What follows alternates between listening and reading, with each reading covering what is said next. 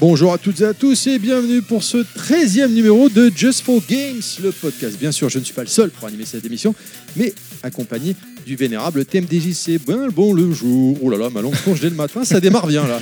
Dès le matin. Toi, mais toi, tu grilles tous les trucs, Terry. Bonjour, Terry. Là, maintenant, les gens, ils savent qu'on a enregistré un dimanche matin à cause de toi. Peut-être c'est moi qui ai rajouté dimanche. Ouais, mais c'est n'importe quoi. Comment tu vas? C'est la rentrée. Moi, j'avais pas dit hein, que c'était dimanche, hein, mais bon, bah écoute, ça va bien, ça va très très bien. Euh, ça fait très plaisir de se retrouver à nouveau. Euh, On Ouais. est reparti pour euh, une nouvelle saison et euh, ma foi, plein plein de choses euh, encore à voir dans ce nouveau numéro. Et aujourd'hui, c'est quoi le sommaire, cher TMDJC Bah, écoute, euh, le sommaire, il va être, il va être dense parce qu'on a beaucoup, beaucoup de choses à voir. Alors, évidemment, on aura les focus. On va parler de Tunic. On va parler de Taito Milestone 2. Euh, on aura l'interview du mois. Cette fois, on reçoit Christophe Delpierre, aka Chris Fighter. On aura les sorties du mois, le code promo du mois que tout le monde attend. Plus sur un jeu, je crois qu'on nous l'a pas mal demandé. Les éditions collector avec Tunic. On parlera vinyle avec The Last of Us. Alors attention, on parle pas du jeu, on parle de la série. On aura la recommandation du podcast avec Double Dragon et on terminera avec le coup de cœur venu d'ailleurs où on parlera de Picnic 4. Mais avant, avant, avant, on a les news.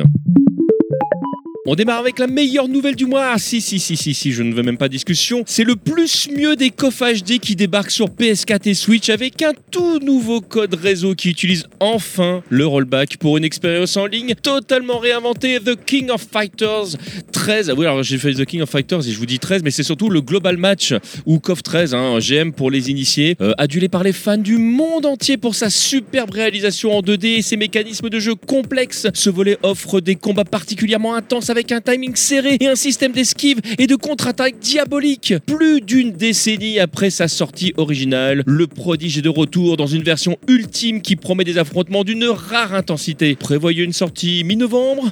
Round 1, ready, go Après être arrivé en version dématérialisée, les choses aujourd'hui TMDJC, eh bien, Bomb Rush Cyberpunk arrive en version boîte sur Switch, Xbox et PS5 le 5 décembre prochain. Pour rappel, c'est un jeu de plateforme action. On va incarner Red, qui est un tagger qui a perdu sa tête. Alors oui, là, je sais, comme ça, ça pourrait, on pourrait croire en fait que c'est un jeu interdit à TMDJC. Mais en fait, pas du tout. C'est pas un jeu d'horreur, contrairement euh, aux apparences. On va avoir une tête cyber à la place, notre tête bien sûr classique, et on va rejoindre le crew Bomb pour essayer de savoir bah, qui c'est qui nous a coupé la tête en fait, tout simplement.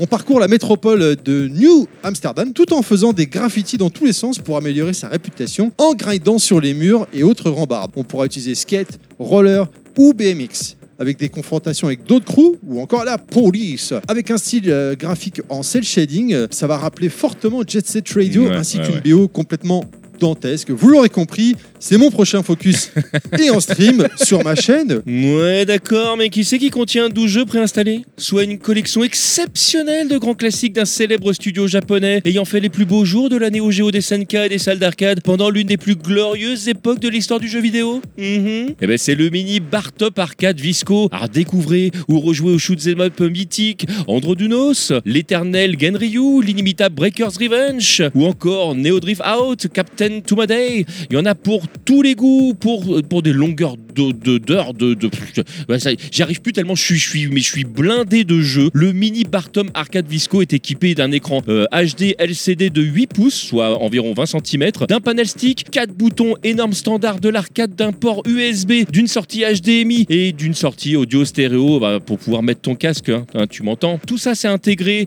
dans un design soigné et fidèle à l'esprit rétro qui rend hommage aux licences Visco des années 90. C'est conçu et fabriqué par les créateurs du célèbre Bartop. Euh, D'ailleurs, d'ailleurs, je me dis, je suis en train de, de me dire, c'est le MVMX des SNK, mais je crois que tu l'as toi de mémoire, euh, Terry. Oui, effectivement, moi je, je, je l'ai effectivement et je trouve que c'est une excellente borne à titre personnel, la MB6. Donc euh, bah, je suis assez curieux de voir le, le rendu de cette borne là parce que si c'est dans le même niveau, le même calibre, ça va être violent. Ouais, en plus, il supporte deux joueurs grâce à son port euh, USB pour que tu puisses connecter une manette de plus. Ah oui, les amis, c'est quand même plus amusant de partager votre expérience avec un membre de votre famille ou ses amis, non? Après le succès de Tormented Souls, euh, sa suite vient d'être annoncée en version physique sur PS5. Pour rappel, c'est un jeu façon R guillemets, Resident Evil euh, classique euh, à l'ancienne en vue de dessus fixe. On y incarne toujours Caroline Walker et après avoir réussi à s'en être sorti du terrible manoir transformé en sanatorium du premier jeu, bien sûr, eh bien on va de nouveau tenter de survivre cette fois-ci dans un monastère assez étrange et perdu dans la pampa espagnole pour tenter de sauver notre sœur qui est maudite. Et bien sûr, toujours avec peu de missions, des monstres horrifiques, des énigmes, sortie prévue pour l'automne 2024. Bref, amateurs de survival horror, ce jeu est pour vous et pas pour TMDJC, bien évidemment. Voilà, c'était donc, euh, comme d'habitude, une petite sélection petite. hein. Alors en fait, euh, si si on est honnête avec les gens, on pensait qu'on n'allait pas avoir de news. Pour être transparent avec vous, chers amis, chers auditeurs, on enregistre mi-septembre et on s'était dit ça va être calme. Et, Thème- et Thibaut nous avait prévenu, nous avait dit attendez les gars, à partir de début septembre, 2-3 septembre, ça va Ça va partir. tomber. Et au final, on a dû sélectionner finalement de nouveau, alors qu'on se disait ouais ça va être calme. Donc euh, bah le CoF 13 ça fait ça fait zizir bien sûr Bomb Rush. Bomb Rush avait fuité depuis un certain temps sur les réseaux. Euh, Ah, il y aurait peut-être une version boîte. Nous on était là. Ah, Est-ce que- est-ce dire. Bref, Ouais, la puis- borne, hein, moi la borne, Ouais, alors- si, si, si. La, la borne, enfin, tu, disais tout à l'heure euh, euh, que toi, tu avais la version euh, euh, MVAX qui, est- qui, qui, qui déjà MVSX, ouais. MVSX, pardon, qui est déjà qui est déjà exceptionnelle. Et là, Visco, en plus, c'est une licence qui est peut-être un petit peu moins connue euh, pour les pour la nouvelle génération qu'est SNK. Et moi, il y a plein de jeux dedans, je suis, mais je suis trop content de les voir. Donc forcément, c'est une borne qui me fait de l'œil. Oui, et surtout, je, je serais curieux de voir le rendu graphique. Parce que tu vois, la borne MBSX, le rendu graphique, il est juste dingue. Ah, il est dingue.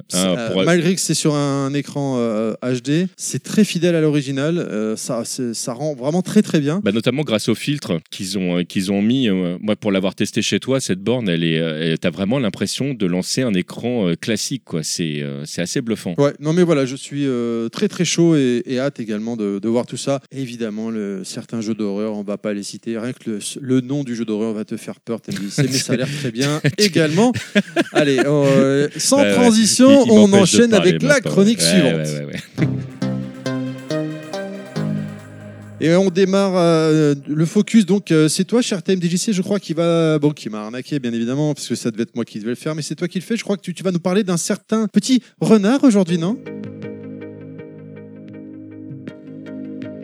Tout à fait. Nous allons euh, partir. Alors, tu sais que c'est une tâche très très difficile que je me suis collé sur les épaules parce que euh, Tunic, c'est un jeu assez simple d'accès, euh, que ce soit graphiquement ou que ce soit dans sa présentation. D'ailleurs, comme dit euh, Andrew Schuldis, qui est, qui est le créateur et principal développeur de Tunic, il dit Je suis de ceux qui ne préfèrent pas dire aux joueurs quand ils ont trouvé tous les secrets, parce qu'un jeu où vous avez trouvé tous les secrets est un jeu définitivement terminé. Et je trouve que ça symbolise vraiment l'univers de Tunic. Quand vous êtes lâché dans la nature, euh, tout a l'air euh, graphiquement euh, très joli, tout est, tout est simple, et en fait, très vite, bah, vous allez voir que les choses vont bouger. Alors, pour rappeler un chat un chat, qu'est-ce que Tunic et comment ça se passe? Sachant que moi, pendant cette chronique, je vais essayer de vous en donner le moins possible pour justement ne pas trahir les secrets et vous donner envie de jouer au jeu. C'est un jeu en 3D isométrique, c'est-à-dire que le, personnage tel qu'il est présenté, il faut vraiment vous figurer les anciens Zelda. Sauf qu'on est en 3D isométrique et pas comme dans les premiers Zelda, je pense à, aux Zelda 1, 2, 3 où on était vraiment par défaut euh, très souvent euh, euh, face, face aux personnages. Là, on est vraiment dans une 3D isométrique.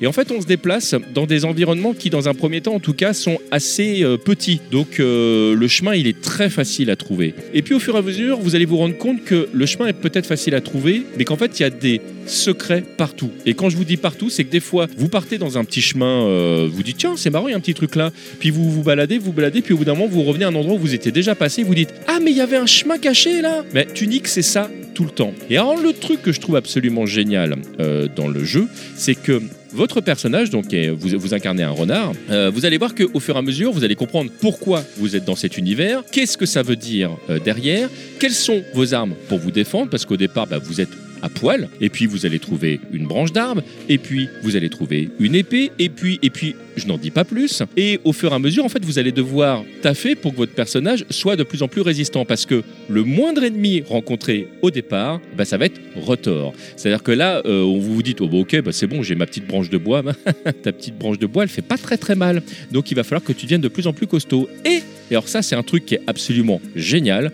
Vous allez trouver des feuillets. Et ces feuillets, c'est quoi? Ces feuillets, eh ben, c'est des feuillets d'un jeu vidéo. Le jeu vidéo auquel vous êtes en train de jouer. Et là, on rentre dans une espèce de truc euh, euh, totalement abyssal où en fait, c'est comme si vous étiez en train de découvrir le jeu auquel vous êtes en train de jouer. Mais vous jouez quand même le renard. Et c'est ça qui est un petit peu étrange au départ. Et pour ceux qui ont eu l'habitude de jouer euh, sur la Super NES, ou ceux qui, qui ont envie de découvrir cette époque, je pense aux plus jeunes notamment d'entre vous, ou ceux qui ont eu la chance aussi d'avoir une carrière sur Mega Drive, parce que là, clairement, l'esthétique emprunte à la Super NES. Vous allez retrouver des touches qui ont les couleurs de la Super NES de départ, vous dit tiens, bah, quand tu fais ça, il se passe ça. Et puis vous allez vous rendre compte que bah, des fois, c'est pas écrit en français, c'est écrit dans une langue que vous ne comprenez pas. Et vous allez devoir déchiffrer cette partie-là. Et au fur et à mesure, vous allez gagner ces feuillets, qui en plus, vous les gagnez pas dans l'ordre, parce que vous les gagnez bah, là où vous êtes, donc euh, là où, à l'endroit où vous le trouvez. Donc ce jeu est un véritable jeu de découverte, mais qui va quand même vous demander du skill euh, pendant le combat. Tout ça dans un graphisme qui est ultra mignon. Alors Tunic, vraiment graphiquement, ça m'a complètement emmené parce que depuis tout à l'heure, j'arrête pas de faire une référence évidente à Zelda, mais vous allez voir que graphiquement, on est dans un, dans un univers qui est beaucoup plus moderne. Euh, c'est euh, vraiment de- des- choses qu'on a pu voir dans ces, euh, cette dernière décennie. hein. On est dans, dans des couleurs qui sont euh, à la fois très pastel, très chaudes, mais des fois un, un peu, euh, euh, un peu désaturées. Euh, moi, j'aime vraiment beaucoup cette approche. Tunic, euh, donc le, votre renard, il est, euh, il est vraiment tout mignon. Et plus vous allez avancer dans l'aventure, plus vous allez vous rendre compte que ce que vous avez déjà appris avant et parfois longtemps avant va vous servir. Alors, il faut savoir qu'il y a une plus-value à rejouer au jeu quand vous l'avez terminé parce qu'il y a plusieurs fins, mais je n'en dirai pas plus euh, là-dessus. Et plus vous êtes, euh, plus vous vous incarnez euh, le renard, plus vous allez vous rendre compte, sans spoiler, que peut-être que ce n'est finalement pas le personnage principal et peut-être que vous ne vous attendez pas euh, à un twist très important dans le jeu. Euh, le jeu au départ, il va vous demander vraiment d'investir votre temps pour comprendre l'univers et vous allez voir que cet investissement, cet investissement il n'est pas vain. Alors, j'ai envie de m'arrêter évidemment classiquement sur les points positifs et négatifs comme, comme on le fait à chaque fois. Alors, je disais, les points positifs, la direction artistique, elle est pour moi très réussie. C'est un vrai plus euh, du jeu. Juste pour s'arrêter sur, sur certains détails, même les ennemis euh, les, euh, les plus mortels ont toujours un petit côté mignon. Et ça, c'est un truc qui m'a beaucoup plu. Il y a des décors qui sont magnifiques et oniriques. Il y a une bande son aux petits oignons. Moi, j'aime beaucoup la bande son. J'aurai l'occasion de reparler de l'OST. Euh, il y a des options d'accessibilité. Je pense aux gens qui ont euh, des difficultés, notamment pour pouvoir jouer euh, à certains jeux. Vous allez voir qu'il y a énormément de possibilités de paramétrage. Évidemment, le gros gros point positif pour moi du jeu, c'est ce fameux livret virtuel. Livret virtuel qui devient aussi un livret physique quand vous avez acheté euh, l'édition euh, physique, mais ça on y reviendra aussi un petit peu plus tard. Alors je ne peux pas passer à côté euh, des points négatifs. Il y a une formule euh, répétitive dans, dans Tunic qui peut être un peu frustrante, c'est-à-dire que euh, vous allez devoir farmer euh, dans, dans Tunic si jamais vous avez vraiment envie de pas mourir sur le premier panquin venu. Et ça c'est le truc, si jamais vous n'avez pas l'habitude de ce genre de gameplay, ça peut être un peu frustrant. En fait c'est vraiment qui tout double là-dessus, c'est-à-dire que les gens qui ont l'habitude et qui aiment ce type de gameplay bah, vont pas être perdus. Hein. Voilà, faut farmer pour être fort. Euh, les gens qui découvrent cet univers, ça peut être compliqué. Il y a certains objets qui nécessitent, euh, enfin qui sont nécessaires à l'évolution du jeu, qui peuvent être compliqués à trouver dans certains cas de figure. Il y a des moments, moi je me suis retrouvé coincé euh, en disant, ok, j'ai bien compris qu'il fallait que j'aille là, mais comment j'y vais? Là, il y, a, il y a des moments où vous dites, bah ok, il faut trouver le truc. Et même s'il y a vraiment à chaque fois, et je dis bien à chaque fois, un chemin logique pour arriver vers les objets voulus, bah, il y a des moments, euh, moi je, me suis retrouvé un petit peu paumé. Euh, Il n'y a pas d'aide in-game si vous êtes bloqué. C'est-à-dire que contrairement à certains jeux où euh, il va y avoir une petite aide, une petite phrase, un petit personnage qui va venir, là vous êtes vraiment livré à vous-même, c'est vous qui allez devoir trouver. Donc c'est le côté positif et négatif de, cet aspect-là. Et pour terminer, le jeu peut vite se, se révéler difficile et il nécessitera de bien gérer les esquives et, je le disais tout à l'heure, de bien farmer. Moi au départ, j'ai voulu bourriner sur certains personnages en disant tiens, j'ai envie d'avancer, j'ai bourriné, j'ai bourriné, bon ben j'ai arrêté de bourriner. Au bout d'un moment, euh, euh, ça sert à rien. Euh, non, ça, on, ne spamme pas la manette, ça sert strictement à rien, les ennemis sont plus forts que vous là-dessus, donc apprenez à esquiver correctement, sinon vous allez réellement vite être frustré. Voilà Terry, est-ce que toi, tu as des choses, parce que je sais que tu as fait le jeu aussi, est-ce que tu as des choses à rajouter ou des questions à poser? Alors oui, effectivement, euh, bon, il y a des petites choses, je suis pas d'accord avec toi quand tu dis euh, le côté euh, il faut farmer pour se pour avancer, ça peut être un frein, un bloc. Aujourd'hui, beaucoup de jeux, enfin Dark Souls et Hotel Ring ont démocratisé ce style de jeu. Donc pour moi, ça me dérange.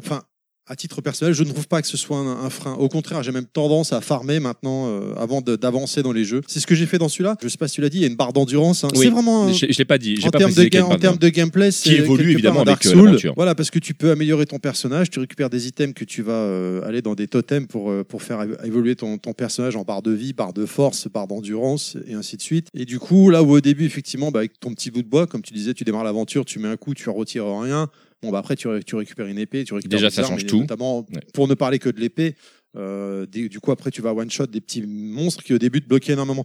Les boss sont durs, clairement. Surtout au début, hein, il faut bien comprendre les patterns des boss, il faut pas y aller euh, tête baissée. En fait, il, il est perturbant le jeu parce qu'il a un aspect graphiquement kawaii, Ouais. tout mimi, tout, tout joli. Donc tu te dis, oh, bon, vas-y, allez, on y va, quoi. Tu sais, c'est comme le. T'as vu les petits strips sur les réseaux il y a quelques temps, c'est c'est vieux maintenant, c'est à l'époque où Dark Souls 3 était sorti. Dark Souls 3 était sorti.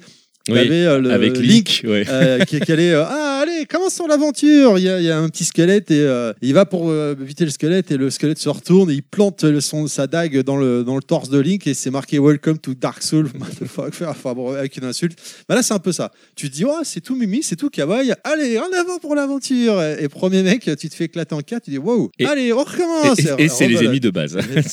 Voilà. Mais le jeu, il est dingue, il est euh, euh, il y a une réelle progression. C'est- Je suis d'accord avec toi, des fois on est un peu perdu. faut savoir que dans le jeu, la langue du jeu, tu ne comprends rien. C'est celle qui est d'ailleurs qui est inscrite au départ dans, dans le livret. Voilà. On va pas parler maintenant du contenu de la version boîte Non. parce qu'on y reviendra après, comme tu l'as mentionné tout à l'heure. Euh, le, le jeu est dingue. Il vaut vraiment, euh, si vous êtes fan de Soul, un peu de Zelda quand même, euh, le, en côté aventure et tout. Enfin, je sais pas ce que tu en penses. Ah, je sais pas, si- je, je Euh. sais pas si c'est pour ça que j'ai pas insisté dessus. Je ne sais pas si je mettrais Soul en premier. Oui, le jeu est dur. Tu vois, tu, tu disais toi, toi, ça te dérange pas de farmer, et c'est pour ça que j'ai précisé. Si vous êtes habitué à ce type de gameplay, foncez, n'hésitez pas. Mais je le place quand même dans, dans, dans les points qui peuvent être problématiques parce que si tu t'attends justement à jouer uniquement à un Zelda, enfin quand je dis Zelda, attention, hein, on parle pas de, de la période Breath of the Wild ou Tears of the Kingdom. hein. on est vraiment, euh, c'est plus euh, le Link to the Past. Euh, voilà, on, on est plutôt sur cet aspect-là. Euh, et c'est pour ça que j'insistais dessus, parce que euh, euh, Link euh, te ne demande pas justement ce type de- d'évolution. tu, vas, tu vas évoluer en cœur, tu vas évoluer en plein de choses, mais mais il y a une évolution qui est presque mécanique. Là, c'est toi qui vas la chercher, l'évolution. Ouais, ouais, non, mais voilà, on pourra en parler très Oui. longtemps de ce jeu. Parce qu'il y a beaucoup de choses à dire. Il y a plein de trucs subtils qui sont cachés que tu comprends après coup. Voilà, il y, a- il y a une rejouabilité qui est absolument énorme. D'ailleurs, euh, on, on aura peut-être l'occasion un jour de parler. euh, Tu m'avais partagé une, une vidéo que j'ai trouvée super intéressante à regarder. Je pense qu'un un- un jour même au sein de cette émission, il faudra qu'on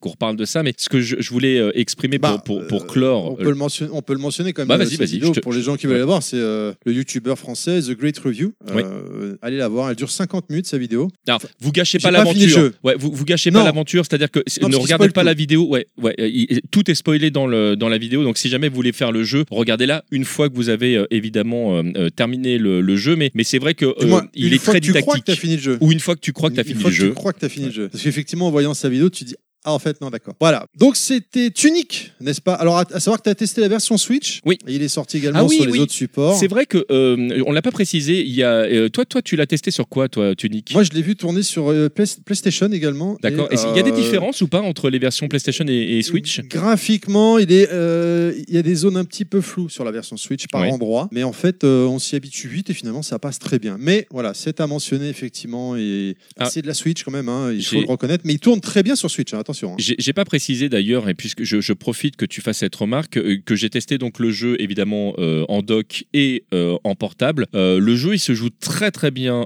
en portable, mais j'avoue que pour certains passages j'ai préféré le, le dock parce que mine de rien, dans, certains, à certains endroits le personnage il est tout petit et bah, t'as intérêt à avoir des bons yeux quand même pour pouvoir jouer sur la version Switch. Mais je te propose, euh, maintenant qu'on a terminé sur Tunic, qu'on passe à ton focus. De quoi tu nous parles aujourd'hui? Mon focus ce mois-ci, euh, cher TMDJC, je vais t'emmener dans les années 90. Je vais vous parler de Taito Milestone 2. Il est sorti fin août sur Switch en version boîte uniquement sur Switch. Je précise, c'est une compilation de 10 jeux des années 90 de l'ère 16 bits. Mais attention, que du lourd ou presque. Je les ai testés dans l'ordre, hein, soyons clairs. Ouais. J'y ai joué dans l'ordre que c'est venu. hein. On démarre avec The New Zealand Story, euh, un excellent platformer. On incarne un petit poussin qui va aller sauver ses amis qui ont été kidnappés. Bon, certes, l'histoire, euh, c'est pas foufou, hein, mais bon, euh, c'est pas gênant. Et puis bon, dans les années 90, c'était ça le platformer, hein, le scénario des jeux de plateforme. Même encore un peu aujourd'hui. Hein. Sans vouloir être mauvaise langue, euh, coucou Mario. Notre héros, donc, on incarne un petit poussin qui aura un arc et qui lui permettra de lancer des flèches ou encore diverses armes. hein. On peut récupérer également des bombes, un pistolet et ainsi de suite. Un armement qui évolue au de, au fur et à mesure dans l'aventure. Chaque fin de niveau, tu délivres un petit poussin, t'as un petit boss. Voilà.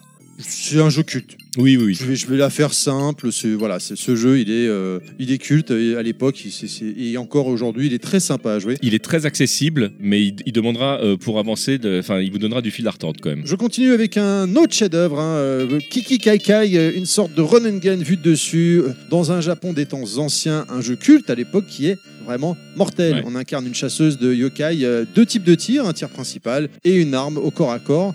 Une sorte de talisman pour repousser les tirs ou tuer les ennemis. On va récupérer des power-ups pour faire évoluer son armement. Attention, le jeu est assez hard. Oui, Mais oui, il, est a super bien vieilli, je trouve, et franchement, il passe très très bien. C'est un jeu qui était sorti à l'époque en arcade et ensuite sur PC Engine. Il me faisait extrêmement rêver sur euh, PC Engine. Je rêvais vraiment d'avoir ce jeu, de pouvoir l'acheter plus, plus jeune. Donc bah là, c'est un petit peu euh, fait. C'est ça. C'est vrai que ça bon fait jeu. extrêmement plaisir. Gun Frontier est un petit shoot 'em up à la sauce 1940 de l'époque de et franchement, il passe super bien là encore. Au programme, évolution de notre armement, des bombes, un grand classique à l'époque, Oui. des gros boss en fin de niveau qui explosent comme il se doit euh, à chaque fin. Car oui, rappelez-vous, un bon shoot 'em up, c'est des grosses explosions de boss en fin de niveau. On continue avec alors là bon Ben Bérobet, je vais pas vous mentir, c'est une- je connaissais pas euh, à l'époque. Ben, je connais, C'est je une, connais pas non plus. de... c'est une sorte de platformer genre Mario Bros, mais tu sais, le jeu d'arcade d'époque là. hein. Et non celui de scrolling horizontal. On incarne un pompier, on va éteindre des feux. Bon, euh, on va pas se mentir, euh, il a extrêmement vieilli. euh, tu, tu le lances et tu passes à la suite, quoi. Voilà, clairement. Bah, c'est un gameplay à la Game Watch en fait. Ensuite, euh, j'ai testé, j'ai continué avec The Legend of Cage. Bon, c'est une sorte de Shinobi à l'ancienne, mais pff, là encore, c'est- vraiment à l'ancienne dans tous les sens du terme. Graphiquement, c'est vraiment dur. Le gameplay est rigide et en même temps, bon, c'était un peu la norme en 1985. C'était comme juste deux ans avant le légendaire Shinobi de Sega. Bon, on va pas, on va clairement pas le retenir hein, dans les annales ce, jeu-là. Il n'y a pas de souci, quoi. hein.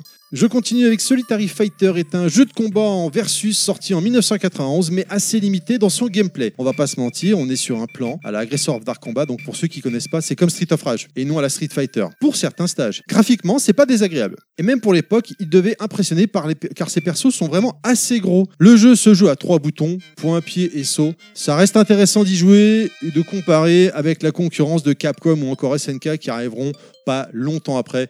Bien évidemment, TMDJC va pouvoir nous faire la comparaison juste après. Il va nous en parler en long, en large, en travers.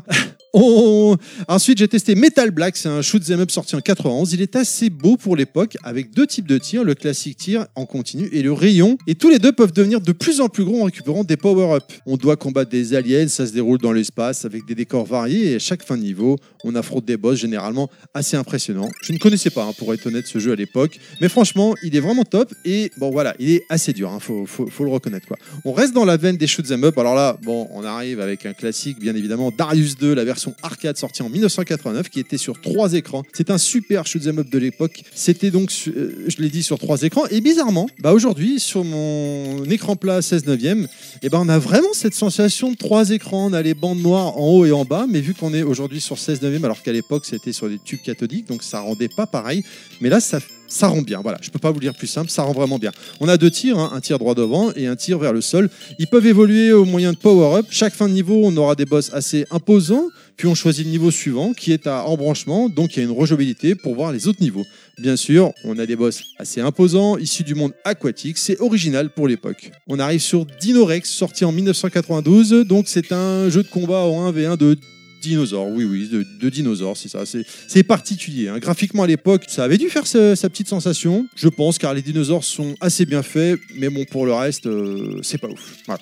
Je termine avec là encore un gros gros jeu, Liquid Quid, un platformer de ouf, complètement kawaii. On incarne un petit hippopotame qui doit aller sauver sa petite amie hippopotame également. On pourra lui lancer des bulles d'eau sur nos ennemis, qui va ça va les permettre de les neutraliser temporairement pour ensuite les pousser pour les éliminer. On a des boss en fin de niveau tout aussi kawaii. Les musiques sont toutes mimi aussi. Mais c'est un vrai plaisir de retomber euh, sur ce jeu qui me faisait vraiment rêver, là encore à l'époque, que ce soit pour la version arcade ou PC Engine. Et bien sûr, cette compilation m'a permis de faire découvrir à mon fils de 14 ans c'était quoi euh, mes jeux à moi dans ma jeunesse, euh, nous, euh, les vieux aujourd'hui, donc et, de rejouer également à ces jeux Taito. Cette compilation est une bouffée de rétro gaming dans notre Switch qui fait du bien. On termine avec le classique évidemment euh, point positif et point négatif. Point positif, bon bah déjà rien que pour Kiki Kai Kai, Liquid Quid, Darius Du, Darius 2, pardon. Je- Aujourd'hui, ma langue, elle fourche, elle n'arrête pas, je m'emballe. Ou encore New Zealand Story. Cette compilation, elle est ouf. Ces jeux, c'est juste des classiques des années 90. Tu peux créer une sauvegarde dans chaque jeu, bien évidemment, ce qui va te permettre de reprendre là où tu t'es arrêté. Il y a une petite notice dans la boîte. Bon, euh, tout- toute simple, hein, ça t'explique les touches, voilà. hein. Euh, Globalement, c'est des jeux qui se jouent à deux, voire trois boutons, hein, pas plus. En point négatif, j'ai noté, moi, personnellement, l'interface. On va sélectionner son jeu parmi les 10. Bon, elle est de base. C'est dommage. J'aurais aimé une petite animation où tu vois le jeu tourner avec euh, son nom avant de choisir à quoi jouer. Certes, c'est un détail, mais c'est peut-être pour ça que c'est dommage. De manière globale, les jeux sont hardcore parce qu'à l'époque, c'était comme ça. Donc attention à la difficulté. Certains jeux sont tellement vieux qu'on les lancera une fois et on n'y reviendra plus, contrairement aux autres qu'on reprendra et on reviendra avec plaisir. Cher TMDJC, des questions. Je vois que tu, tu, tu piaffes, tu n'en peux plus. Euh, non, non, non, non, non, non, j'écoutais, euh, j'écoutais ce que tu disais. Non, je suis assez, euh, assez d'accord avec toi, avec, avec ce que tu as dit. En fait, c'est clairement une compilation qui, qui est super intéressante pour les gens qui, qui sont fans de ce type de jeu à l'époque ou qui ont vraiment cette envie de culture. Parce que mine de rien, à l'instar du, du cinéma et, et de la musique, le jeu vidéo, c'est aussi une culture. Et donc, le fait d'avoir des compilations comme ça qui, euh, qui sont euh, très accessibles, euh, moi, je trouve que c'est toujours très positif. Même si certains jeux, effectivement, tu ne vas peut-être les lancer qu'une ou deux fois, mais dans le lot, tu l'as dit, il y a plein de, il y a plein de Ah jeux ouais, intéressants. ouais. Je parlais de Solitary Fighter, qui est, qui est, euh, qui est un jeu qui, en plus, a une, a une, a une histoire, puisque euh, il vient de, de Violence Fighter, qui, qui était sorti en, en 89. D'accord. Donc ce, ce jeu-là, en fait, il est pas, c'est pas, euh, enfin, il, il est pas dans la veine de Street Fighter 2 du tout, qui vraiment est arrivé euh, Alors, en il- Il a 91. des plans en, en Tout- versus à la street, mais tout pas à que, fait. pas tous. Et en Pas fait, tous, voilà. il prend plus euh, son, ses origines en fait dans des jeux comme euh, euh, Smart. J'ai oublié jeu, jeu des SNK. Ah oui, oui, le jeu des- Street, Smart. Ça y est, je l'ai retrouvé. Oui, Street Ou, Smart. ou évidemment Street Fighter, mais premier du nom, qui était lui sorti en 87. Donc c'est plus ces jeux-là en fait qui ont marqué la création de ce jeu Taito que des jeux après. Donc évidemment, en comparaison à des Street 2, c'est- c'est- on, est, on est à des années-lumière de ce qui va être fait. Mais il est intéressant pour ce qu'il est, et surtout à l'époque où il est sorti. Voilà, bah écoute, moi je te propose qu'on avance. C'était donc Taito Milestone 2. On continue avec la chronique suivante, tout simplement. Ce mois-ci, on reçoit Christophe Delpierre, a.k.a. Chris Fighter. Bonjour, est-ce que tu peux te présenter, s'il te plaît? Eh bien, écoute, euh, tu as prononcé mon nom correctement. Je vais juste rappeler vite fait que j'ai commencé dans la presse jeux vidéo euh, au tout début des années 90, même un petit peu avant, avec Amstrad 100%, puis Player One, puis euh, je suis passé chez Hachette, Joypad, PlayStation Magazine, puis je suis passé chez Console Plus. Donc j'ai euh, voilà, j'ai un, un gros éventail de euh, magazines jeux vidéo derrière moi, on va dire. Alors, tu es venu nous présenter un superbe ouvrage aujourd'hui. Euh, Comment t'es venu l'idée de, de partir sur un projet aussi, aussi énorme? Parce que le bouquin est énorme. Je te confirme. Alors, euh, au tout début, c'est Alain Kahn, qui à l'époque était euh, le, le, le big boss de, de Media System Edition, donc la maison qui éditait Player One, qui, euh, pour lui, c'est une super Madeleine de Proust. hein. Il a fêté ses euh, 75 ans il y, a, euh, il y a quelques jours, et en fait, il y pense encore. Je pense que c'est parmi tous ses business, c'est celui qui lui faisait le plus plaisir.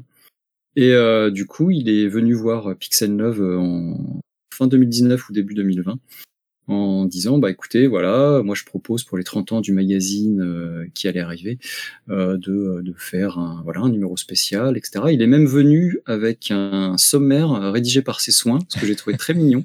Mais, mais avec euh, quelque chose genre euh, l'époque Nintendo versus Sega tout ça. Donc évidemment je n'ai rien gardé de tout ça. Mais j'étais euh, mais j'étais assez euh, je me suis dit ouais en fait il est vraiment dans le trip à fond c'est c'est assez incroyable et euh, étant à la croisée des chemins entre euh, bah, Pixel Love et Player One, puisque je fais de la correction pour Pixel Love depuis plusieurs années, et que j'ai travaillé chez Player One pendant euh, 7 ans à peu près, si je me souviens bien, euh, bah, ça m'est échu euh, naturellement, on va dire. Et euh, voilà, le truc, c'est qu'il s'est passé un petit événement que, qui ne nous a pas échappé, je pense, juste après, qui s'appelait l'épidémie de Covid. Eh oui, oui. Voilà.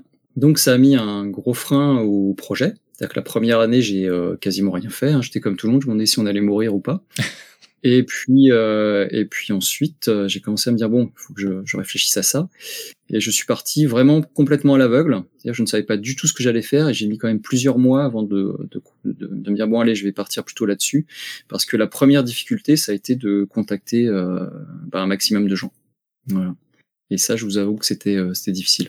Eh ben, justement, tu, tu, tu, tu devances notre deuxième question, n'est-ce pas? On, on, se demandait, voilà, comment est-ce que c'est dur à écrire et de retrouver donc ces, ces anciens rédacteurs, collègues ou même les personnes de l'ombre hein, que des fois, on, nous en tant que lecteurs, on ne voyait pas, mais qui étaient derrière, le- les maquettistes et autres, et toutes ces personnes peut-être euh, qui ont été importantes de près ou de loin euh, au sein de la rédac. euh. Comment ça s'est passé pour réussir à les retrouver? Parce que c'est pas évident, j'imagine, de retrouver certaines personnes. Les années ont fait que des fois, on, on se perd un peu de, de vue. Bah oui, parce que je vais rappeler que le dernier numéro de Player One, c'était en 2000, sachant que euh, bah, il y a eu plusieurs périodes au sein de Player One, c'est-à-dire que sur les sur 10 ans, il n'y a pas eu les mêmes personnes qui ont écrit au même moment. Donc euh, il y avait il y a la- eu la toute première équipe sur les deux premières années, on va dire, après le cœur, etc. avec Didou, Elwood, les Super Nespa Mm. qui sont arrivés, etc. Et puis ensuite, euh, bah, on va dire 97-2000, euh, c'était encore d'autres, puisque des gens comme moi sont partis euh, à la concurrence. Donc euh, il y a eu ça déjà, donc ça remonte à plus de 20 ans facile pour la plupart des gens. Hmm. Et, euh, bah, et comme tu dis, effectivement, euh, alors moi la chance que j'ai, c'est que je suis resté en contact euh, avec, euh, avec plus de monde que la moyenne, on va dire. Voilà, moi je suis toujours très très pote avec Eloud que je vois très souvent.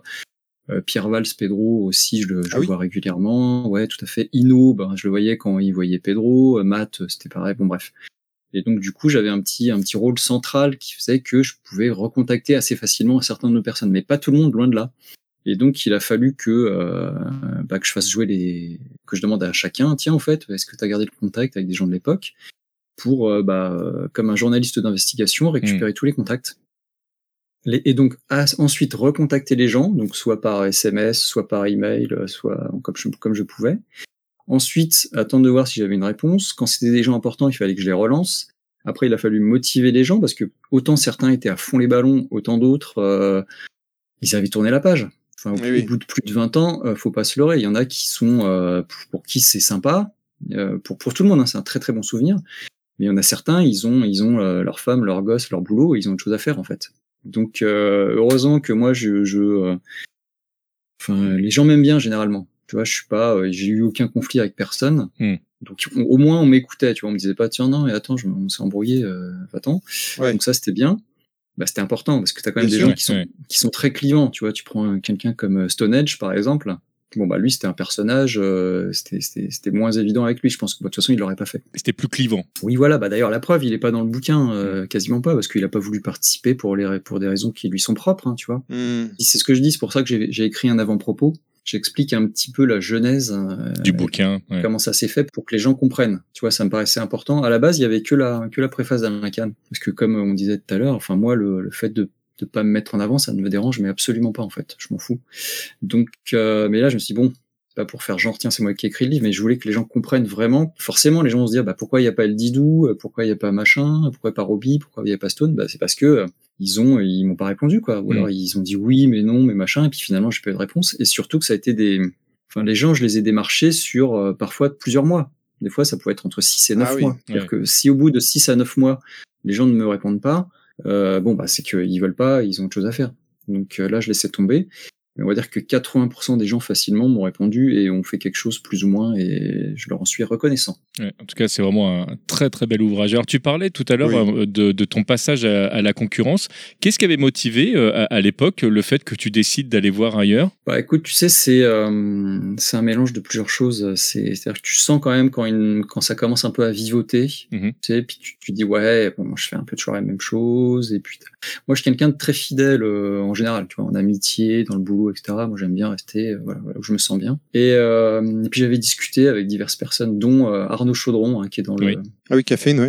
euh, tout ça. Et puis je me souviens qu'on a discuté tous les deux. Puis c'était lui qui m'avait dit ouais, tu sais, en ce moment, lui, je sais plus si à l'époque il, est- il avait déjà bougé ou pas de MSM, mais bon bref. Et, euh, et puis il m'avait un petit peu mis le, le- enfin, l'information dans l'oreille, quoi. Tiens, essaie de voir si, parce que toi, tu pourrais ceci, cela, et puis chez Hachette, ça pourrait être intéressant parce que, sauf que Hachette, à l'époque, c'était une, une rédaction quand même très clanique et très fermée. Jean-François Maurice en parle dans le livre, si vous, c'est Mm. quand vous arriverez à la partie euh, concurrence. Et euh, donc c'était pas du tout gagné d'avance, même si euh, Olivier Scamp était devenu euh, directeur des rédactions là-bas.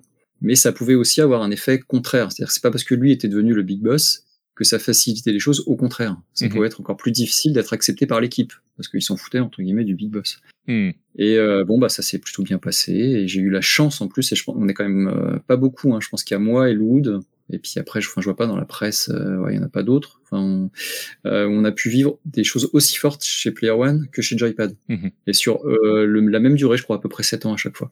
Donc ça, c'est euh, c'était chouette. Et donc, ce- qu'est-ce qui a motivé le départ? Bah, c'était pas l'appât du gain, même si effectivement après on était mieux, encore mieux payé chez Hachette.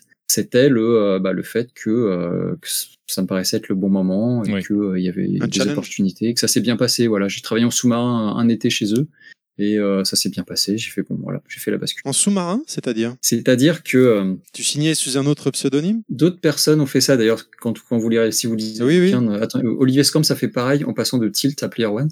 C'est-à-dire que tu ne peux pas euh, signer sous ton vrai nom quand tu arrives dans une réaction sans être sûr que tu vas être embauché. Donc moi j'avais signé Dave Martinuc dans euh, PlayStation Magazine D'accord. et euh, c'était l'été, je me souviens l'été 97 si je me souviens bien. Et euh, voilà parce que si ça, imagine ça, je me plante, euh, genre je suis pas accepté, euh, mes articles euh, ça leur plaît pas, j'en sais rien. Euh, bah tu fais quoi? Tu te retrouves en slip quoi Parce que d'un côté Mm. on va te dire bah nous chez nous ça marche pas, puis l'autre tu vas dire, attends t'as voulu te barrer, bah tant pis pour toi. Hmm. Donc là tu as toujours un moment où c'est un peu tendu. Ouais, euh, la phase de transition. voilà. euh, C'est ça. Après bon ça restait ça restait gentil, hein. c'était pas c'était pas l'angoisse euh, absolue, hein. y a pas de souci. Street Fighter 3 New Generation en 97, je le place comme ça, c'était gratuit. Euh, ouais, voilà. complètement là. Je...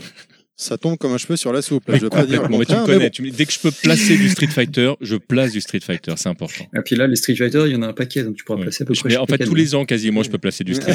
C'est totalement gratuit. Du coup, euh, tu as, une, anecdote à nous raconter sur, euh, sur la rédaction de Player One à l'époque, qu'elle soit marrante, un, un fait. On a le souvenir, on avait reçu chez nous pour Level Max euh, avec TMDJC Douglas Alves qui nous racontait qu'un jour il arrive à la rédac et il voit des mecs en, train de faire du skate dans le, dans le couloir, euh, à exploser des cartons, enfin des trucs Oui, complètement euh. improbables que, qui n'arrivent pas dans d'autres rédactions. Ouais, ça c'était. Bah, tu sais, chez Joy. Bah, après, il y a quand même beaucoup de choses qui sont dites entre le livre euh, d'Olivier Richard, 2010, Mhm. et le et le mien, parce que j'essaie de ne pas faire trop de redites. Tu vois, bon, j'explique ça aussi dans un encart d'un bouquin.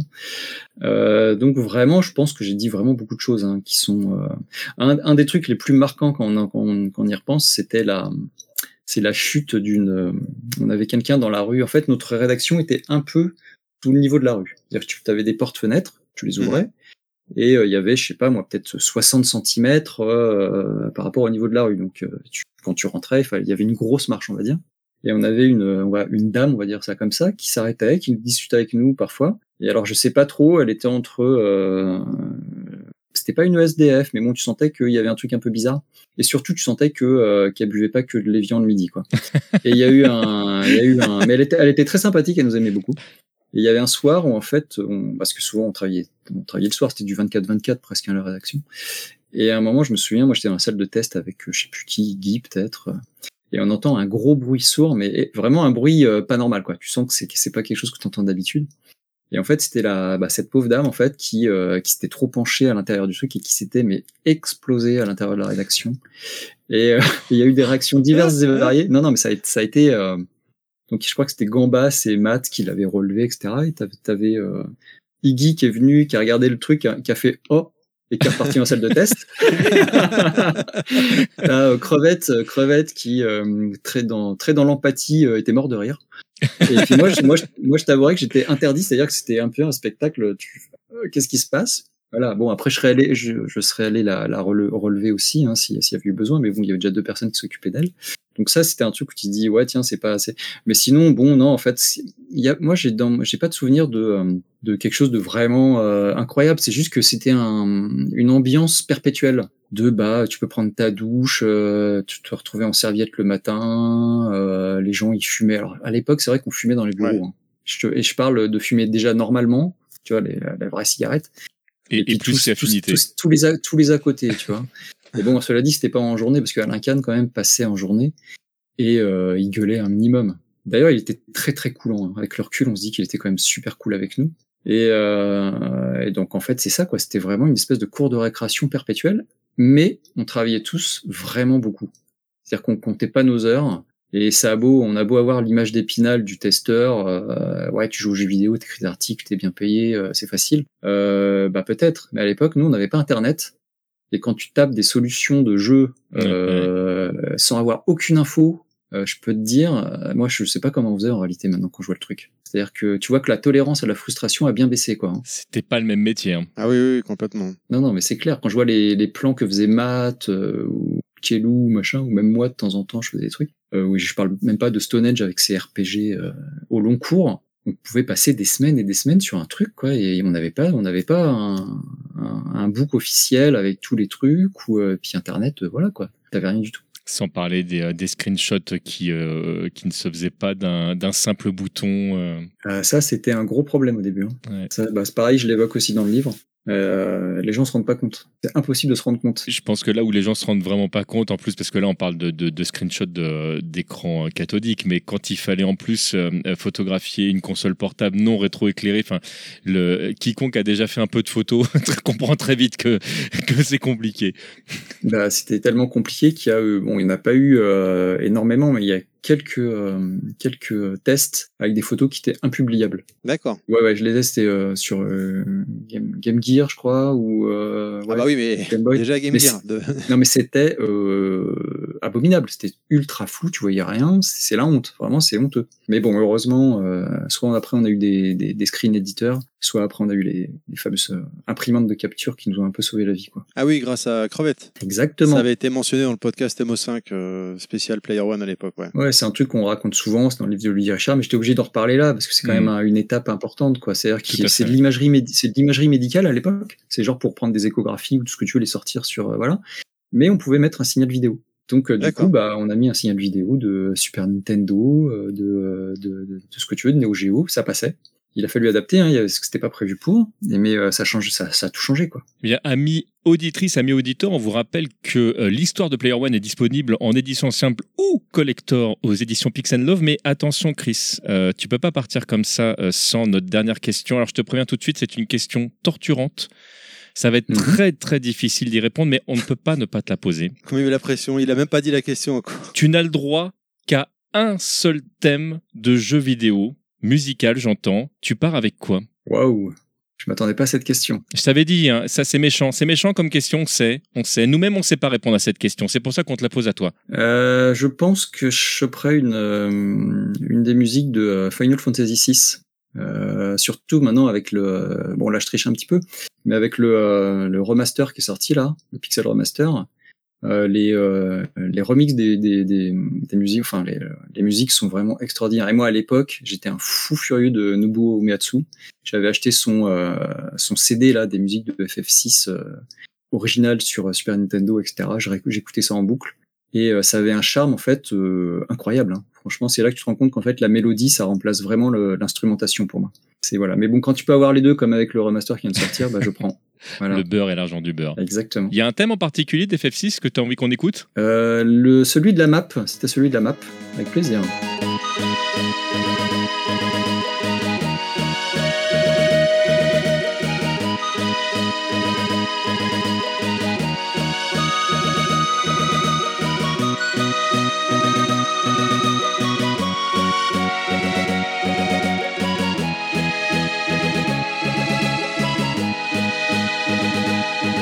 Reste plus qu'à te remercier de nous avoir accordé un petit peu de ton temps et, euh, et puis bah à bientôt tout simplement et longue vie à ce magnifique ouvrage de l'histoire de Player One. Merci encore. hein. Merci à vous, merci beaucoup.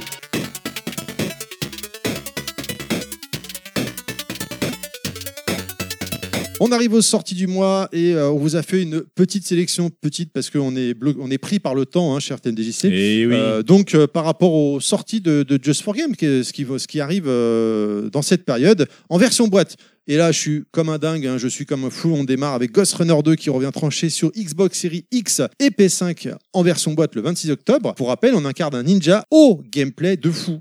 Puisqu'on va courir sur les murs, on va glisser avec comme seule arme un katana. On va avoir plein de nouvelles aptitudes pour ce nouvel épisode. On arrive dans un endroit, pour rappel, hein, le, le- le- le style de jeu, quand même, le gameplay, on va arriver dans un endroit, il faut nettoyer la pièce pour pouvoir passer à la, pièce suivante. On a des phases de platformer, par moment on va slider, glisser, courir sur les murs, s'accrocher, grappin et ainsi de suite, avec une BO de malade. J'ai très très hâte de faire ce jeu, j'avais adoré le premier. Pour noter, il y a une démo qui vient de tomber lors du dernier euh, State of Play Sur PS5, c'est sûr. Peut-être sur Xbox, j'ai pas été voir. L'avantage avec ce FPS, euh, avec les FPS ou les jeux d'horreur, bon bah c'est que on se bat pas tous les deux. On est d'accord en fait. C'est, il y a Mm. que moi qui peux les faire parce que bon, bah, soit ça te fait vomir, soit t'as peur.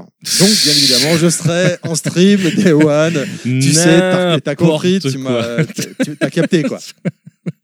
Ouais, bon, vous ne pouviez pas prévoir la plus grande menace de l'humanité. Quoique tout doucement, tout doucement dans la vie de tous les jours, on commence à se poser des questions, mais ça vous oblige à repenser les ambitions et les préjugés de l'humanité en général. Alors, est-ce que vous allez incarner un robot? Est-ce que vous serez un être humain? Dans cette aventure de science-fiction qu'est Invisible, choisissez si vous voulez interagir avec différentes créatures sur Regis 3 ou comment le faire. Amis, compagnons, ennemis, vous n'avez jamais soupçonné la signification réelle de ces mots avant d'arriver ici.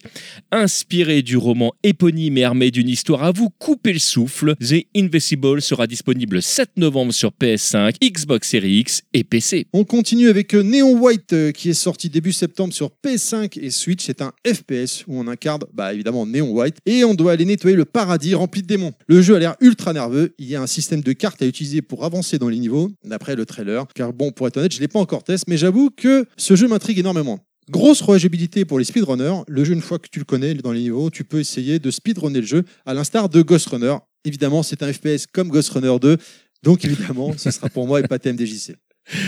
Euh, Quand le mal menace le monde, le monde appelle Broforce, une organisation paramilitaire sous-financée mais surpuissante, pétée de références pop culturelles qui gère les problèmes de manière très musclée. La version physique de Broforce inclut toutes les extensions et ses mises à jour, y compris Broforce Forever. Combattez seul ou en ligne dans le mode coopératif pour 4 joueurs et éliminez tout ce qui fait obstacle à la liberté. Le jeu sortira en physique le 3 novembre en version simple et de luxe sur PS4 et Switch. Allez, j'arme mon Brobocop et j'y retourne. Super Bomberman R2 est sorti sur Switch, euh, Xbox Series X, Xbox One, PS4 et PS5 le 14 septembre dernier. Pour rappel, ce qu'il faut rappeler ce jeu, donc c'est une licence historique de l'ère PC Engine. hein. Ah, décidément, dans cette émission, on parle beaucoup de la PC Engine, où on incarne un personnage et le but du jeu, bah, c'est de poser des bombes sur la map pour faire exploser les adversaires. Au programme pour ce nouveau jeu, quatre modes de jeu, le classique, chacun pour soi, on va poutrer la tronche des autres à coup de bombes dans la tronche un mode en équipe, un mode à 64 joueurs où il ne peut en rester qu'un. Et enfin, un tout nouveau, mode de jeu, pardon, je vais y arriver, le Castle Mode où tu es soit en attaque ou en défense. Et il faut trouver des clés pour ouvrir des coffres et gagner. On peut même créer ses maps. Bien sûr, un petit mode histoire qui fait plaisir. Le délire garanti à 4 ou online avec ses potes, assurément. Et bon, petit truc, hein, cher TMDC, si tu as préco, si tu avais préco le jeu, ce que moi je n'ai pas fait, et ben il y a une paire de chaussettes euh, en goodies. Oui, oui, oui, oui, c'est bien une paire de chaussettes. C'est les goodies, euh, avec ce genre de goodies, tu peux que te la péter en société. Bud Spencer et Terence Hill Slap and Beans 2 est sorti sur PS4, PS5 et Switch. Le duo de choc nous revient pour une- dans une suite complètement what the fuck avec un beat'em all en pixel art avec des bruitages comme dans les films où même les coups de nos héros sont encore là. Bah, comme dans les films, hein, je viens de le dire, il y a plein de mini-jeux. En plus, c'est jouable jusqu'à 4. Il y a l'OST des films. Bref, si toi aussi tu veux mettre des bourre-pifs, alors ce jeu est pour toi. Exactement, exactement. C'est de ce qu'on a pu voir en trailer, c'est dans la droite lignée du premier. Donc je pense que les gens qui ont kiffé le premier euh, vont pas être déçus du deuxième, hein, euh, je clairement. pense, hein. ouais. Bomberman, euh, moi, je, je- je serais curieux de le tester quand même parce que j'avais, il y avait une version euh, jouable à combien, tu sais, online, de Bomberman, Ah. online, c'était 99 aussi. Ouais, ouais, ouais. Ouais, ouais, c'est vrai que ça me fait. Moi, je suis curieux. Ah, en plus, tu connais mon amour pour Bomberman. On fait partie des gens qui avons quand même pas mal dosé la version Saturn au Stunfest. Puis on est cette génération qui a vu le jeu vrai. arriver quand même à l'époque, donc c'est vrai que ça fait plaisir. Bon, bien évidemment, Ghost Runner, euh, bien évidemment, euh, voilà, moi je suis, je, suis- je suis chaud, Ghost Runner Neon White, euh, voilà, j'ai hâte, j'ai hâte que tout ça arrive. Moi, je suis oui. très très content de pouvoir tester la, la nouvelle version de Broforce où il y a notamment Broforce Forever parce que j'aime beaucoup, beaucoup, beaucoup ce jeu qui est pourtant d'un gameplay mais ultra basique, mais qui est tellement efficace. Et quand tu joues avec des potes, c'est des barres de rire. C'est en pixel art, hein, Ouais, est ouais, d'accord, hein, complètement. Voilà, hein, c'est ça. Puis pixel art old school hein, en plus. C'est, on est, les, les personnages sont vraiment, euh, sont vraiment dessinés de quelques pixels, mais toutes les références euh, à, à tous les personnages que vous avez aimés, de Terminator en passant par Rocky, Rambo, euh, tout- mais ils sont tous dedans, Mr. T. Mais vraiment, ce jeu est génial. Si vous allez sur la boutique de Just for Games, euh, à savoir shop-justforgames.com, bah, on peut y inclure des codes promo, ça vous le savez Ah, Et ben là, Ah, on est où on là? parle des- On parle des vrais bails. Ah là, on est où? On est dans le moment du code promo. Alors en plus, c'est bien. C'est vraiment bien parce que là-dessus, Thibaut a été super réactif parce que vous êtes quelques-uns à nous avoir dit Ouais, euh, nous, on aimerait bien des codes promo pour Tunic. Euh, bah, on vous a entendu. On a demandé à. Thibaut et Thibaut, il a dit Euh, Ouais, d'accord. Et alors on a fait, mais trop bien. Et alors qu'est-ce qu'il a trouvé comme code promo qui est quand même le code promo ultime? Vous pourrez dire, bon, bah, il aurait pu mettre Tunic. Non, il a fait un jeu de mots. On va utiliser le code renard en majuscule. Donc si tu tapes R-E-N-A-R-D, soit renard, eh ben, c'est directement moins 10 euros sur la version PS4 ou sur la version Switch. Donc tu choisis, hein. tu prends la version que tu veux. Et pour rappel, l'édition standard, c'est une version collector avec tous les bonus physiques. Mais je te propose là-dessus qu'on en parle après. Exactement. On va revenir également euh, dans le dernier euh, podcast. On avait fait euh, avec Thibaut. Euh, on avait fait un concours. Oui, Euh, tout à fait. Où il y avait un tirage au sort en fait. Et euh, c'était quoi les bails pour réussir à gagner? Donc le jeu c'était Crime O'Clock hein, à gagner en, en version boîte, hein, on rappelle quand même en version physique. Et il suffisait juste de retweeter le podcast, le tweet du podcast avec le message en tête tout simplement. Et c'est sur le réseau social de son choix. Et là, là on Et donc là, Bah oui. oui, oui là, là, là, on peut dire vas-y, qui a gagné. Du coup, parce que le tirage, il a été fait, ça y est. Bah, c'est Gabora qui a gagné, qui nous avait euh, balancé un petit message. Il nous avait dit Allez jeter une oreille du côté du podcast Just for Game des copains Terry et TMDJC. Donc, bah, déjà, nous, on était très contents. Mais lui, bah, il est très content aussi parce que qu'est-ce qu'il a gagné du coup? Bah, il a gagné l'édition physique de Crime O'Clock. Donc voilà, donc bravo à toi. On t'invite à venir euh, sur le en message privé sur le Twitter de Just for Games pour euh, donner ton adresse et recevoir le jeu. Du coup, on a réussi à négocier, chers amis, chers Non. auditeurs, avec euh, Thibaut pour un nouveau euh, Non. concours euh, pour te faire gagner encore des jeux, Mais euh, non, pas un mais deux. Tu veux dire qu'en en plus du code promo, il y a encore un concours? Exactement. Mais c'est fou Ce mois-ci, très facile comme d'habitude, hein, pour t'as t'as capté le principe, pour, pour, pour tenter ta chance, cher ami, cher auditeur, hein, tu likes euh, et follow le, le réseau social de Just for Games. Je vais y arriver, hein, excusez-moi aujourd'hui, j'ai j'ai beaucoup de mal, ma, ma- ma foi. Tu retweets le podcast, l'annonce du podcast, et tu tiens, allez, soyons dingues, comme ça, tu nous dis quelle est ta chronique préférée du podcast. Ah, c'est une bonne idée ça. On est d'accord? Ouais, c'est Ouais. une bonne idée, j'aime bien. Alors atten- attention, il faut que ce soit en, en public, hein, le, le- le retweet évidemment. hein, et tu as jusqu'au prochain podcast pour participer. Donc si tu découvres, cher ami, cher auditeur, ce podcast euh, actuellement que tu es en train d'écouter, je sais pas moi, euh, début novembre, eh ben, tu, seras encore euh, dans les temps euh, pour participer à ce concours. Du coup, on peut gagner quoi, cher TMDJC, là, pour, ce concours? Parce que je parle, mais on ne sait même pas qu'est-ce qu'on peut gagner encore. Eh ben, moi, je me suis dit que ce serait peut-être pas mal, et on était tous d'accord ici, qu'on qu'on puisse euh, faire gagner How to Escape, qui est un jeu qui se joue à plusieurs, qui est un jeu ultra sympa. Et euh, alors, juste une petite précision, attention, l'édition qui est proposée ici est une édition euh, numérique. Il n'y a pas d'édition physique, enfin, il n'existe pas d'édition physique euh, Oui, de ce jeu. ça. Donc, c'est une clé PC à gagner. Et, eh ben, faites-vous plaisir parce que le jeu, le jeu est super sympa. On arrive à la rubrique les éditions. En l'occurrence, là, c'est l'édition collector. Et cher TMDJC, ce mois-ci, on va parler de. Bah, c'est quelque part, c'est ton focus. T'en as un peu parlé tout à l'heure. T'as Ouais. teasé, t'as dit, euh, on en revient après. C'est Tunique, Tunique. Alors, c'est l'édition standard. Ouais. Mais en fait, nous, on a trouvé que pour le contenu, c'était quand même une belle édition collector. Qu'est-ce que- qu'est-ce qu'il y a dedans là? Bah alors déjà, déjà évidemment, bon, il y a le jeu, hein, ça c'est c'est un peu la moindre Oui, des choses. c'est la base. pour- voilà, ce serait triste. euh, on a vu hein, des éditions collector sans le jeu, mais bon là c'est pas trop. Pas de le- nom, pas de nom. voilà, pas de c'est nom, pas trop le propos de, de, de Just for Games. Non, en fait, surtout qu'est-ce qu'il y a à l'intérieur? Alors, juste un petit truc avant d'aller plus loin. Tunic, on l'a dit tout à l'heure, c'est un jeu euh, qui vous propose vraiment une, euh, une plus-value dans la découverte. Et il y a un choix euh, dans, dans, dans cette version-là qui est de spoiler le jeu. Si jamais vous n'avez pas envie de vous spoiler le jeu, il y a le livret du jeu qui est complètement disponible à l'intérieur. Donc, surtout, surtout ne l'ouvrez pas. Euh, on, on vous le dit, hein, de toute façon, le- et c'est marqué, vous verrez dans, dans l'édition collector. Alors, ce qui est génial, c'est une fois que vous avez terminé le jeu, de pouvoir y faire référence. Alors,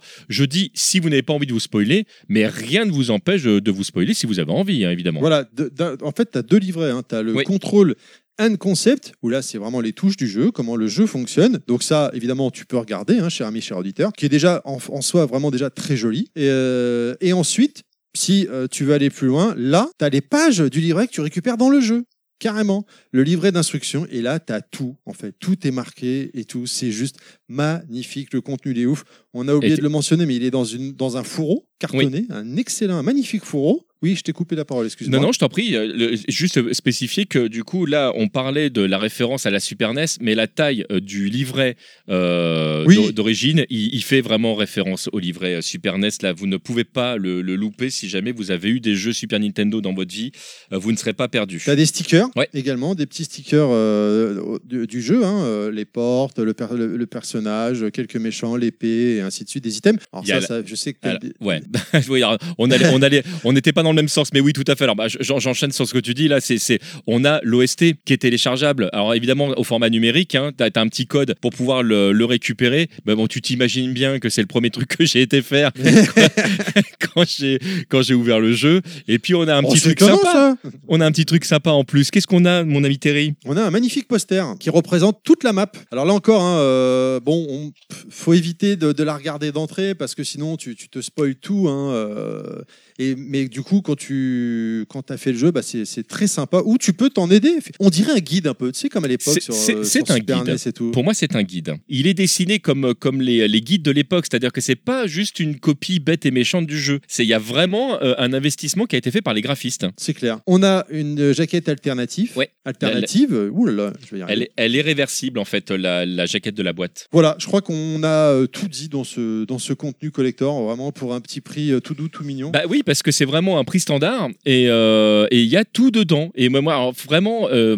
nous qui aimons euh, les, versions physiques, aujourd'hui, je pense hum, on, prend l'habitude de commander quand même pas mal de jeux en version des maths parce que bah, parce que c'est t'as le côté pratique d'avoir tous tes jeux directement dans ta console, parce que tu es directement dans le magasin, que t'as pas besoin de te déplacer, etc.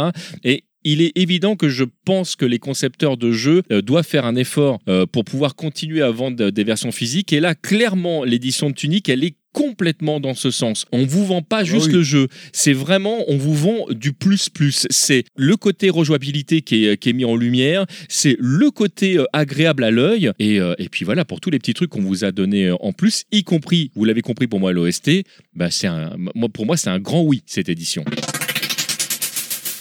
On arrive à la chronique vinyle, les chers TMDJC, parce que ça fait quelques numéros quand même que c'est toi qui nous fais de la petite sélection. Qu'est-ce que tu nous as sélectionné, cher ami? Alors, euh, les gens qui me connaissent savent que euh, The Last of Us est une, euh, est une euh, série que j'aime bien. Quand je dis série, c'est série de jeux et série euh, sur euh, petit écran ou grand écran aujourd'hui. C'est Ça devient difficile de dire petit écran quand on a des télévisions qui font euh, des fois la taille d'un mur. Mais, mais euh, oui, il y a la série qui est sortie sur HBO et c'est ce que je vous propose aujourd'hui. Comme d'habitude, euh, Just for Games se fait euh, des vinyles, mais pas que dans le domaine vidéoludique. Et moi, j'ai choisi euh, de, de vous parler de cette OST absolument dingue de cette série. Mais peut-être, peut-être tu veux qu'on commence par écouter un petit peu et on en parle après.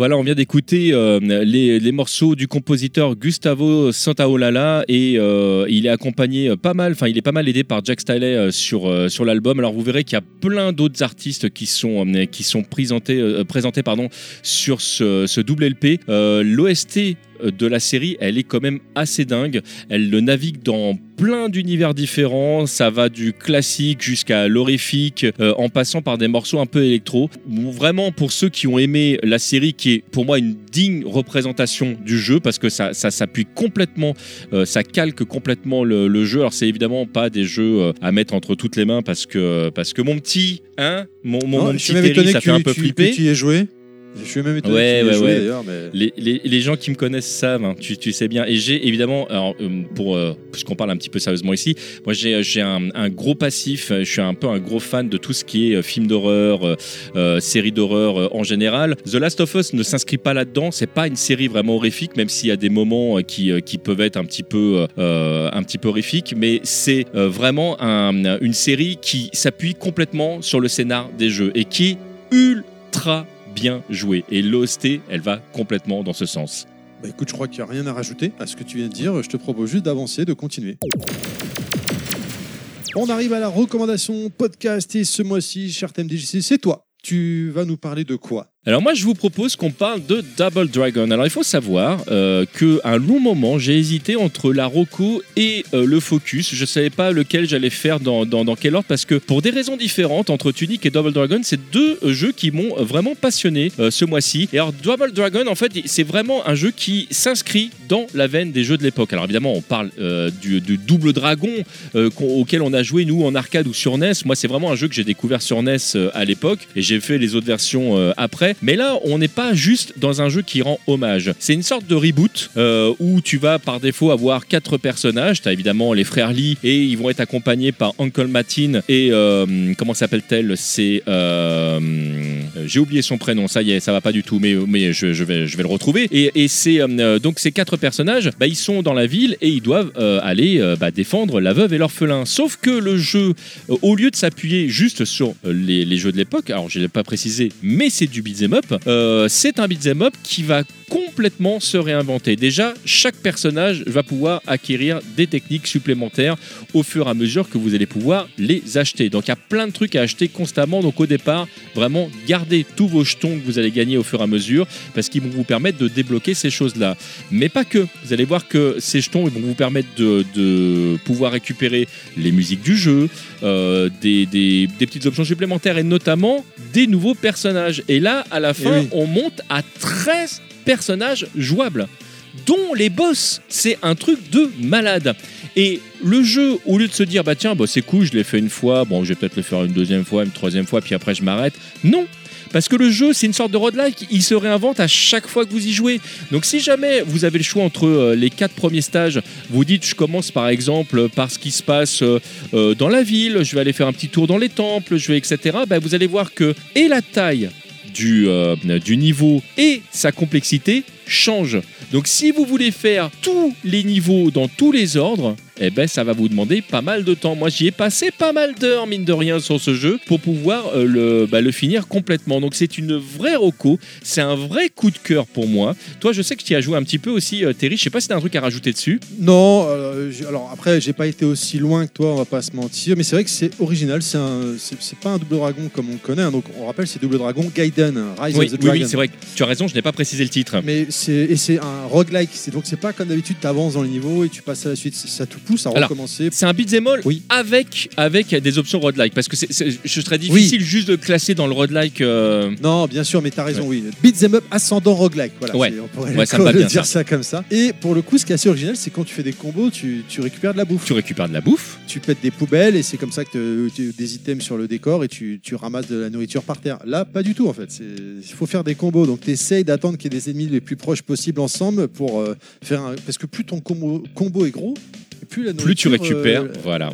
De, de gros morceaux de nourriture. Non, voilà, d'ailleurs- d'ailleurs, euh, D'ailleurs, je, je rebondis sur ce que tu dis très rapidement. Le- le- L'intérêt, c'est que si jamais ta barre est pleine, tu te dis, bah oui, je vais pas récupérer de la bouffe, ça sert à rien. Bah, ça te permet de pouvoir charger ta barre d'ultra. Et ta barre d'ultra, elle te permet de faire des combos de malade et de switcher avec ton deuxième personnage. Parce que je l'ai pas dit, mais tu ne joues pas Ah oui. un personnage, mais deux.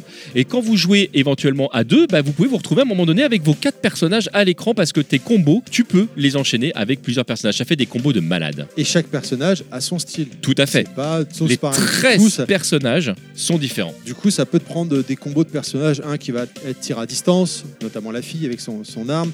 euh, Billy qui est plutôt corps à corps, ou Jimmy, ainsi de suite. C'est- très varié. Vraiment, c'est un excellent jeu. Euh, en- les persos sont SD, on l'a peut-être pas dit ça quand Oui. même. hein, C'est Marianne, là j'ai retrouvé euh, son, euh, la, la pauvre qu'on n'avait pas donné son nom. Oh, Marianne, euh, on lui fait des bisous. Voilà, Mais oui. c'est un excellent titre. euh, effectivement, tu as raison. Voilà, je- j'ai rien de plus à rajouter. J'ai adoré ce jeu.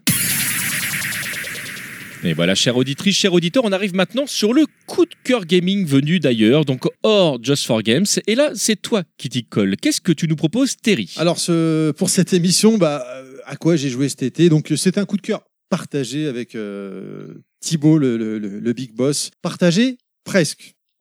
Parce que dans les commentaires, il m'a mis un message que je vais vous dire après.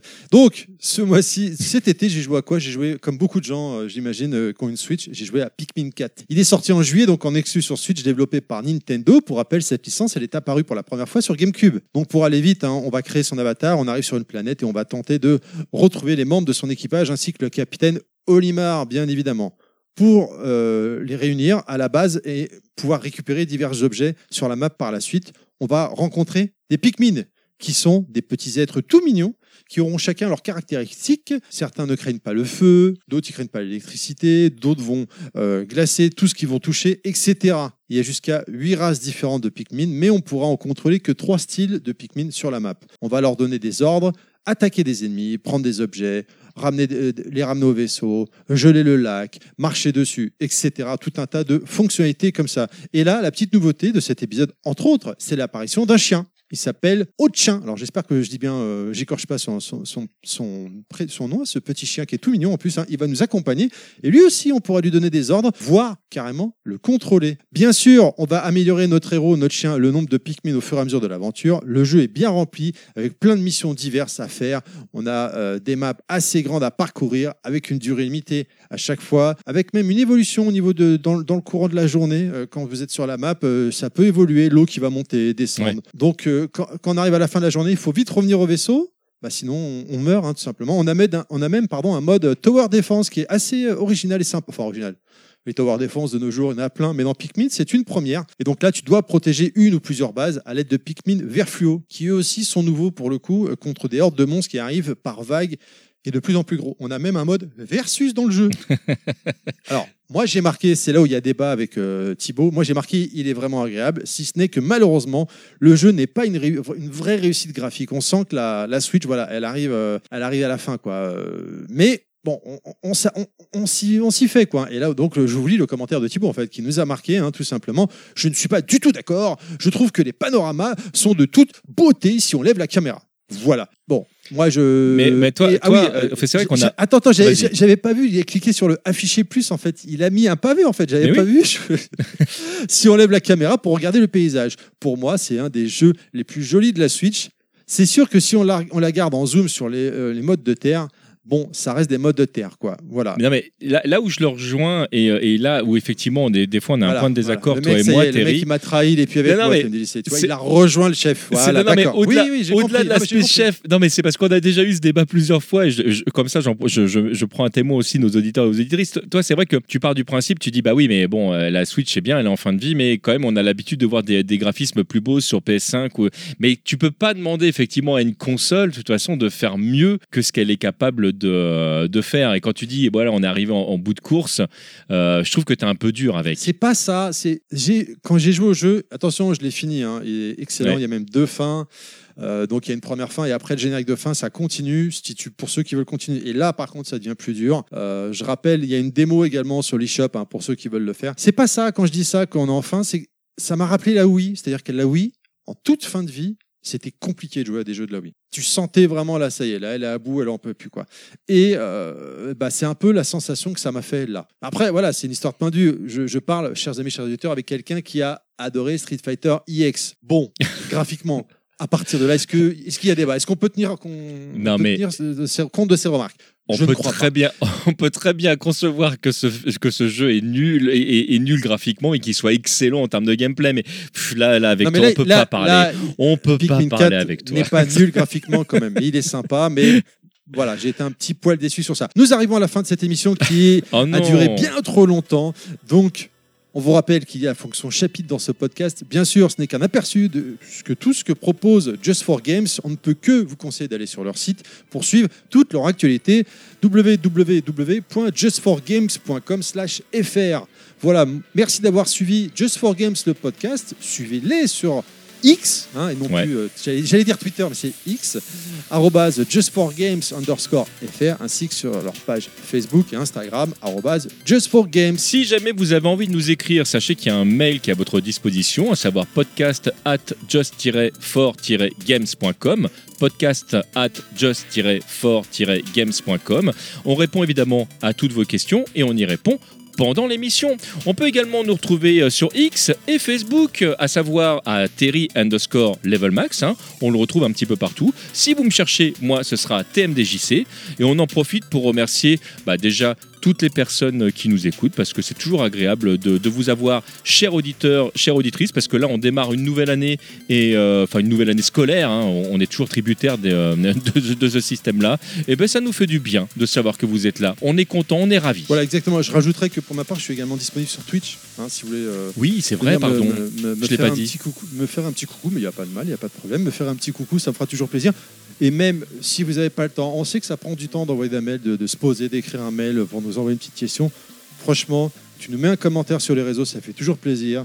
Tu nous mets un petit retweet euh, du podcast, ça fait toujours plaisir. Tu nous, mets, euh, fais une petite note sur euh, ton application podcast. tu nous notes, ça nous fait plaisir également. C'est un petit plus pour l'émission. Voilà. Retrouvez Bah ouais. cette émission euh, sur toutes les applications de podcast habituelles. Et on vous dit à dans deux mois, les gens, cette fois, parce que la dernière fois, c'était pas dans deux mois, si on vous rappelle pour ceux qui nous ont découvert, mais normalement, c'est dans deux mois. TMDJC, des bisous à toi. Bah ouais, des bisous à vous et des bisous à toi et des bisous tout le monde. À bientôt. À bientôt les gens.